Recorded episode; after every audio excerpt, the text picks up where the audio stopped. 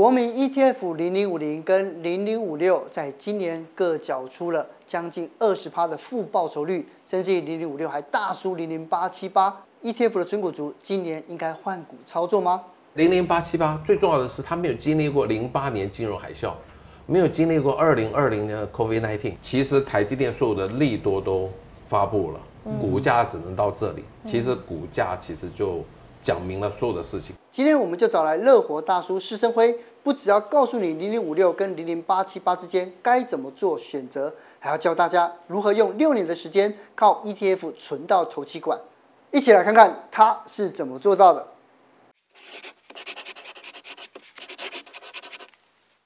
在二零二二年啊，我觉得这一年哦，对很多这个小资族跟投资族都是心理的挑战。嗯，哦，那因为呢，就是大家我们之前像我也听了施大哥去买了零零五零跟五六，就没有想到今年哦就跌破十年线。嗯，对，然后很多小资主就开始在网络上哀，又怨声载道啊，对，哀鸿遍野。不是说波动不大吗？不是说高配息吗？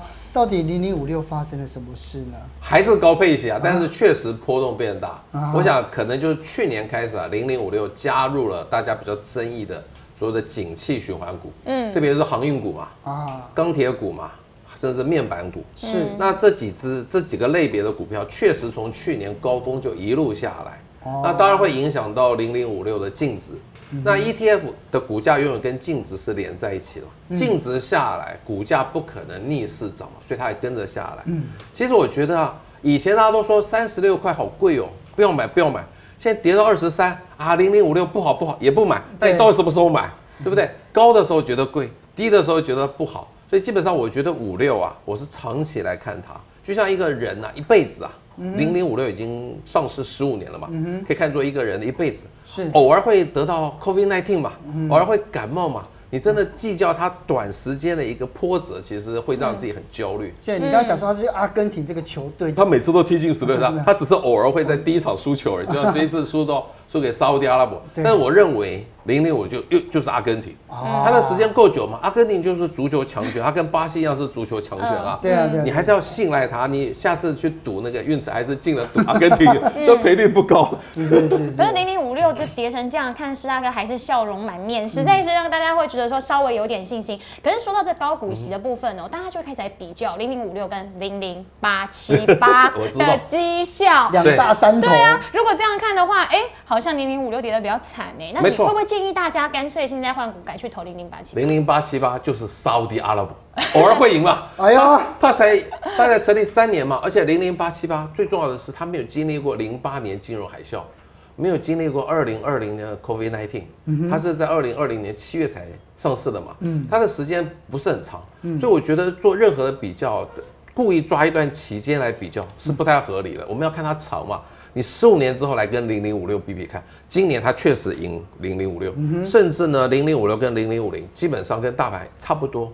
其实我从来不追求最高的报酬率，因为零零五零跟零零五在去年三十一只台股 ETF 评比啊。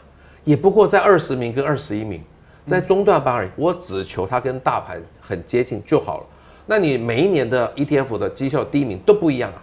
你今年看了这支第一名，明年去买不一定啊。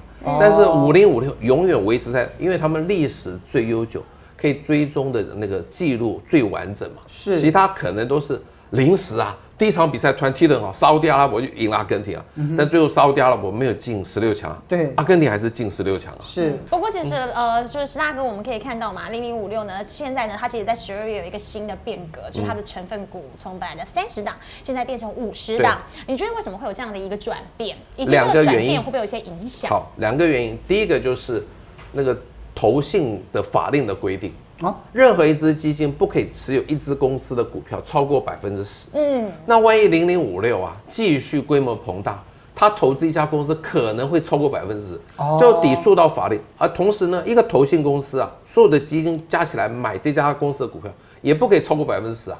那零零五六涨得这么大之后，这家元大投信就会受到很多的怎么牵制，他不能继续买他认为好的股票了。对，所以他必须增加，让他不会有抵。触法的机会。第二个就是零零五六，因为它这几年来代表性不足了，因为零零五六是从五十档那个台湾五十的五十档跟什么中型的一百档，总共一百五十档，嗯，台湾最大的公司挑三十档出来嘛，嗯，结果赫然发觉，他挑出来三十档，占这一百五十档里头只占不到百分之十，哎，哦，但是这很好笑，因为台积电太大了嘛，嗯，他没有把台积电放进来，它的代表性就不足，所以他透过增加到五十档，让这个代表性相对。大家安心一点点嘛。一大家就在想说，零零五六呃，从三十档变五十档之后，大家就出现两个问题。嗯，第一个就是它绩效会变好嘛。嗯。第二个是，呃，如果这个时候这样子，那我去买八七八就好了。那施大哥你怎么看？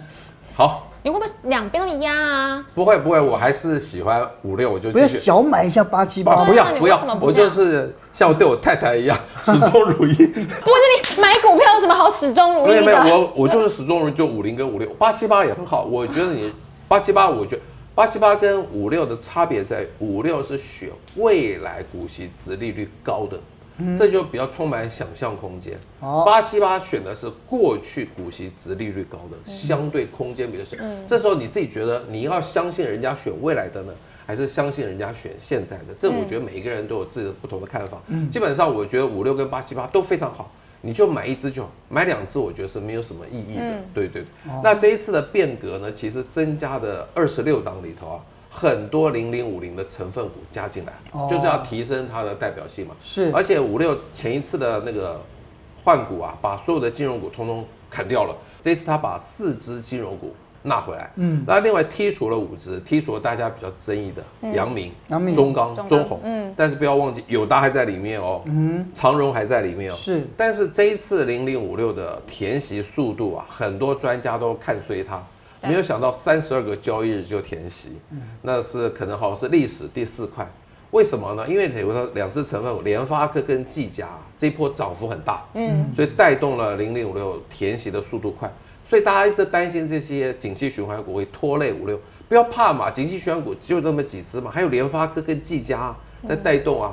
所以我觉得这一次增加到五十档，如果硬要我说是利多还是利空，我会选择是利多哦，因为它的波动性变小，对，是因为它的景气循环股变少嘛，比例变降低了，它波动性变小，但是这些都是很好的股票，甚至是在低档五六才进场的，是在一万五千点进场的，不是一万八千点进场的，所以相对是我觉得可以看是利多。们来看看有台积电的零零五零。其实是大哥，您过去的时候，您的操作都是看 K D 嘛？对。但其实现在还蛮多的专家，他们是看景气灯号。是。那你会不会也会想要有所调整，去看它的这个？我觉得景气灯号都是事后公布的。嗯、你看到那个景气灯号才去买零零五零，已经慢了一个月以上了。嗯、我觉得零零五零情愿套牢都不怕的话，你又何必等到之后才去看呢？嗯。所以所有的投资其实都在当下。K D 值就是最能够反映当下的一个技术指标。你等了一个月之后，坦白说，这叫看图说故事了啦。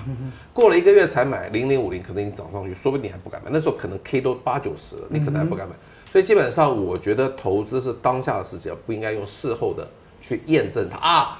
以前看起来照着警示灯号做是没有错，但你已经过了一个月了，对不对？你过了一个月，说不定股市又跌下来了，你真的敢买吗？不一定啊，或涨上去了。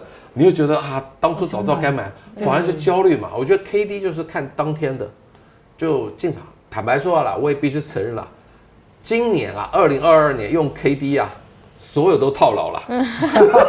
对呀、啊，很多人说大哥，我晚一点认识你会买的比较便宜，我太早认识你。但是呢，指数解套的机会一定比个股大。我回到一九九零年，那时候最高价的股票叫做国泰人寿。嗯。一千九百七十块，现在剩四十几块，你觉得它回得去吗？我觉得此生无望。但是呢，指数早就回去了，对不对？四十倍啊，但指数回去了，一二六八最高点，现在就算跌下，也在一万四、一万五千点左右。所以真的，我觉得情愿套在指数上，不要太套在个股上，套在零零五零、零零六，放心啦。绝对不会有问题，就当做储蓄险的概念嘛。储蓄险的概念。对呀、啊，我们在这边就就这样讲，说要好好要思考一下这储蓄险。对，转念嘛，因为你储蓄险一买买十年二十年才开始领利息啊。那这些零零五零零零六虽然套牢，但是每年就开始领利息，不是十年二十年之后才开始领。不是啊，可是如果我要存这样的话，就像呃，我记得之前也是有老师说，像是零零五零平均是十九年来的殖利率大概只有二点多趴。嗯、那我这样为什么我不要去存金融股？对，金融股的值利率比零零五零高，但是买零零五零其实不是看值利率，看整个大盘的涨幅、成长空间。零零五六跟金融股是看股息值利率，零零五零跟台积电其实看的是成长的想象。嗯，所以你当你对一个股股票成长很想象很大的时候，你不会去 care 它的。但它大盘现在就在高点，它也涨不到哪里去，感觉看不太到未来零零五零成长的动能呢？这我就要回答你，所有的事情都是我不知道，谁知道现在是低点还是高点呢？一万八的时候，大家觉得是低点，会到两万五啊；一万三的时候，觉得是高点，会到一万。所以买零零五零零六，就是永远不要去猜未来是什么，因为它永远都是最安全。五十家，这现在都两两只都五十家了啦，五十家不会同一天倒闭嘛？对不对？嗯、不会同一天出事嘛？是。我觉得买 ETF 三个重点，第一个叫做不用再选股，就不焦虑。哦、对。第二个风险完全分散，所以我情愿买零零五零，不买零不买台积电。为什么？台积电涨一趴，零零五零虽然只涨零点五趴，不要忘记台积电跌两趴，零零五零只跌一趴哦。嗯。其实风险跟报酬是相同。第三个就是复制大盘。嗯。大家不要相信自己会打败大盘，全世界这么。嗯这么多的专业经理人、基金专业都很难打败大盘。我们要平凡老百姓不要这样想了。复制大盘，今年啊，大盘跌到现在大概十五趴。你今年总体的资产只减损十五趴，你已经是人生胜利组了。哦。那零零五零零六今年大概就是十五趴嘛，差不多一样。其实我只追求跟大盘一样，不追，从来不追求打败大盘，打败大盘太难了。太难了，对，太难太难。因为刚才既然讲到的台积电，然后大家大家都很就是想说，哎，第四季的时候，哎，那个巴菲特加持，大家一片看好。我看他打开电视，大家都会讲说，哦，要上一千了。但是我记得是大哥讲说，不要指望他上一千。这跟阙老师的看法不太一样，希望有一个什么回可以回溯的影片看一下。这才这么小。对对对，上次的那个辩论。对对对对对，我觉得巴菲特买任何的股票，不是着眼于它会涨到多少钱。其实每一次巴菲特卖股票，是他不看好这个公司才开始卖，不是因为赚了一定的波段，波段他要停你。他永远都是认为这个公司护城河不够深了，才开始卖。他为什么买台积电？他认为台积电护城河够深。是一个非常非常那个什么稳健的公司，他其实买可口可乐、买麦当劳，对不对？买卡夫食品，从来不是看重股价的波动，所以他绝对不是看到看好说啊，他他也听到阙老师说会涨到一千万，不是，所以我觉得他就是认为台积电可以长长久久、永远的股票，长期获利，长期对，长期获利。他除非台积电发生的状况。他才会停利，不然我觉得巴菲特是不会停利的。嗯，可是是大哥，其实就像连巴菲特都这么看好台积电，而且认为它可以长期持有，但是为什么在个股的部分，你反而不是推崇台积电，而是兆丰金？便宜吗？是因为便宜吗？我不是，我觉得我的个性，我是相对保守的人。那我觉得兆丰金，因为不可能倒嘛。对。但我觉得兆丰金今年也是被打落水狗啊。今年所有的金控股都大跌嘛？为什么？这些金控股下面那个寿险公司就卖了很多防疫险，对不对？以为防疫险是稳赚不赔，没想到那个 Omicron 就打打破了我们那个防疫的那个防线嘛。对，所以这些寿险股也卖防疫险，赔很多很多钱。嗯，但是呢，如果兆丰金没有因为兆丰产险在这方面赔这么多钱，他哪有机会给你买便宜的价格呢？当然了，我相信去年兆丰金可以发到一块四、一块七。明年大概不可能了，大概就是一块二左右。确实，股息殖利率会下。这同样的道理，兆丰金历史比零零五六更长，偶尔会生病嘛，它不可能倒嘛。就算你真的买在三十块，一块二好了，二十五年之后，基本上也是完全回本。这是一个最极端的假设哦，是一块二嘛，你买三十块，二十五年也还本呢。二十五年之后，兆丰金会变成零吗？不会呀，掉到二十，我看机会都不是很大。嗯，所以你就放心的可以存金融。但是呢，台积电充满想象空间。六百块的时候，大家看一千块，对不对？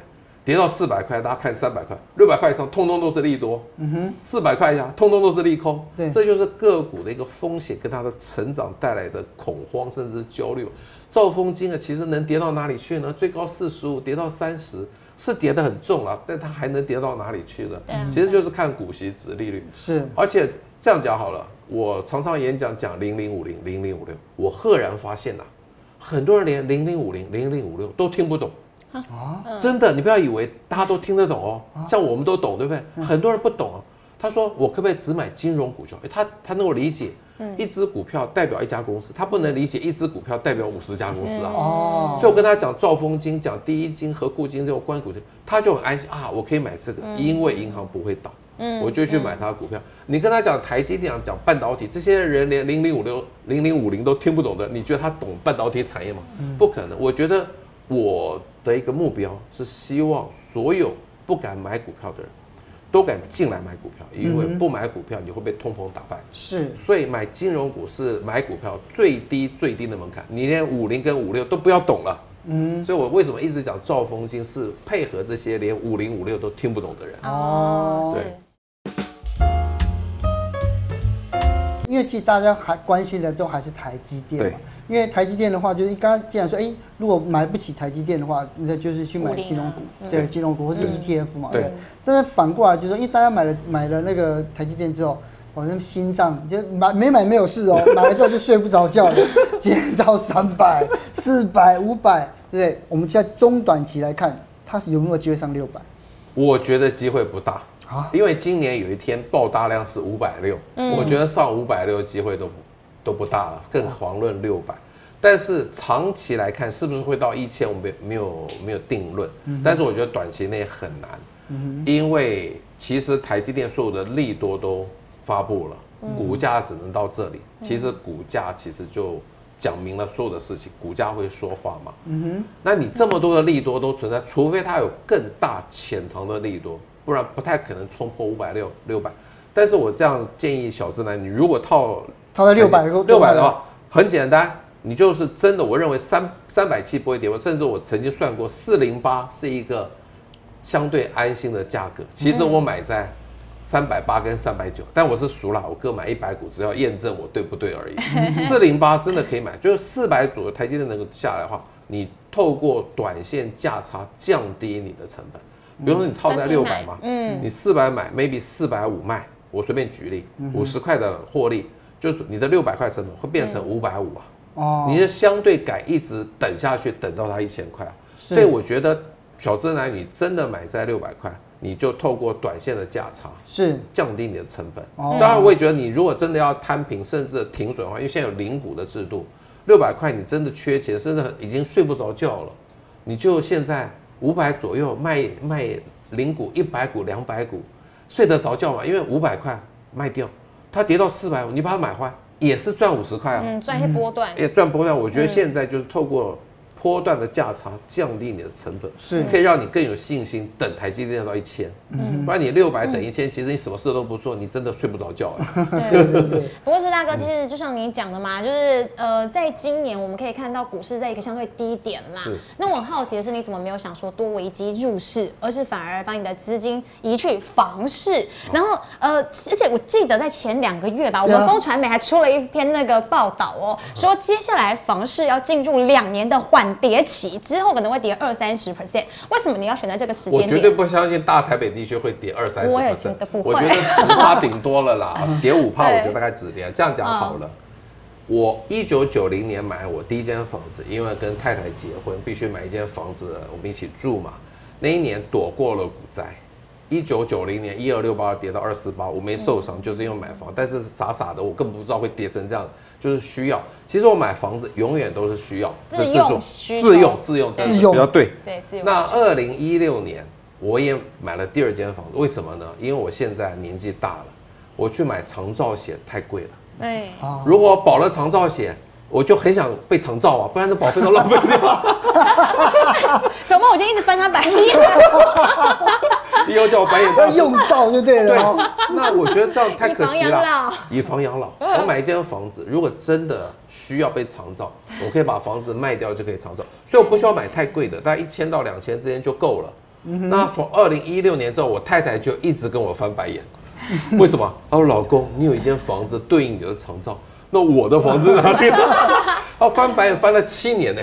啊。今年年初，其实我们就开始看房子。那最近看到一间蛮喜欢嘛，要看房子要投缘嘛。而且现在真的是买方市场哦，我好恨，我只打九折就跟他谈，早知道打八折，说不定都成交。嗯，现在其实是买方，今年一二季应该都是卖套牢在股市啦。卖方对对，没有错错。嗯，所以现在是买方市场，所以基本上这个房子也是给我太太常照用的。如果我们都不需要长照就往生，这两间房子就是值钱的资产。嗯，但如果我们需要长照，甚至我非常保守吧。我们我跟我太太同时长照就有两间房子，不要怕了嘛。嗯。所以这个房子基本上不是拿来投资，我买房子都是拿来自用的，就会成为一个值钱的资产嘛。哦，因为你在买房子啊，其实最难就是存头期款。对。因为当然施大哥讲财力雄厚没有问题，可是如果因为小资主的话，我觉得要怎么样存到这一第一笔是非常重要的。之前施大哥在其他地方有讲，可是那一次我没有弄清楚，今天来好好解释一样，怎么样靠这个 ETF 来滚出头期款。我只算零零五六的股息殖利率五趴就好，因为这个五趴比较保守嘛。其实今年是八趴哦，算五趴就好了。那么如果一个小资男，希望你没有那么小资啦，一开始每个月可以存一万块，每个月一万块，那一年可以用十二万去买零零五六，百分之五就是六千块左右。如果你照这个几率，但是你第二年不要说还是一万块嘛，可不可以增加一点点？每个月增加一万一千块嘛，嗯，所以一年就十三万两千块，还是照样去买零五，就是五趴。其实我认为五趴是一个 minimum，最基本的的可能性了。嗯哼，那继续下来就每一年每个月增加一千块，嗯，最到第六年可以增加到一万六，嗯嗯，当然假设。你那个时候买的价格都一样，那这就是数学模型，你可以存到一百多万。对，一桶金了。一桶金，抱歉，如果你跟你的另外的男朋友或女朋友一起努力，不就两百万了吗？嗯，两百万绝对可以在新北市当头期款了。嗯，所以其实六年就够了，但是请你要怎么样节俭一点，每年每个月挤出一万块，你跟你的女朋友都挤出一万块来做共同的事情，但是千万不要去赚价差。哦，因为再加他可能就赔掉了。那六年后还要在一起啊？或许因为大家共同目标就会在一起啊，对不对？如果没有共同目标，不会在一起。我真的觉得谈恋爱是投资非常好的一个助力。哦，哲青哥讲到重点，如果六年后还在一起，这个数学就对。那万一没有也没关系啊，一百万了嘛。差几十万跟爸爸妈妈借一点吧。嗯，可是石大哥，其实对于年轻人来讲，存了第一桶金到底该怎么运用也很重要。你会建议大家第一桶金去当头期款，但是上次阙老师他讲到说，他觉得应该至少要存两桶金，第一桶拿去滚复利，然后第二桶再拿来付头期。你觉得嘞？我的看法一直跟阙老师在这一点上不一样，我还是相对保守，有房子比股票重要。为什么？房子是确定的，股票是想象的。房子就算买贵了，你还住在里头，你的资产并没有减损哦。嗯，但是股票六百块台积电买了，跌到四百块，你是减损三分之一啊。所以我还是认为先买房，第一桶金如果一百万，再跟爸爸妈妈借一点钱，中南部一百万大概可以做投机了，但北部大概没办法，再借一点可以买。最重要的，千万不要急着还贷款。嗯，现在就算利率调升到大概将近两趴，以前才一点四、一点五嘛，就算调到两趴了。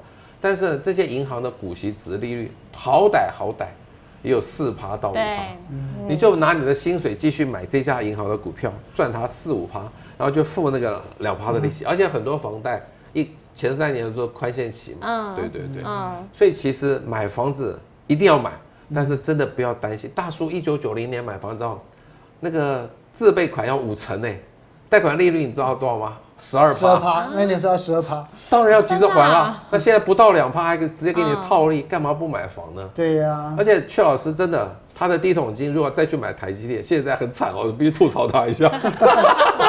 哦，所以今天要我们今天就给大家一点想象跟鼓励啦。我觉得今天还蛮励志的。来，谢谢，谢谢大哥，谢谢。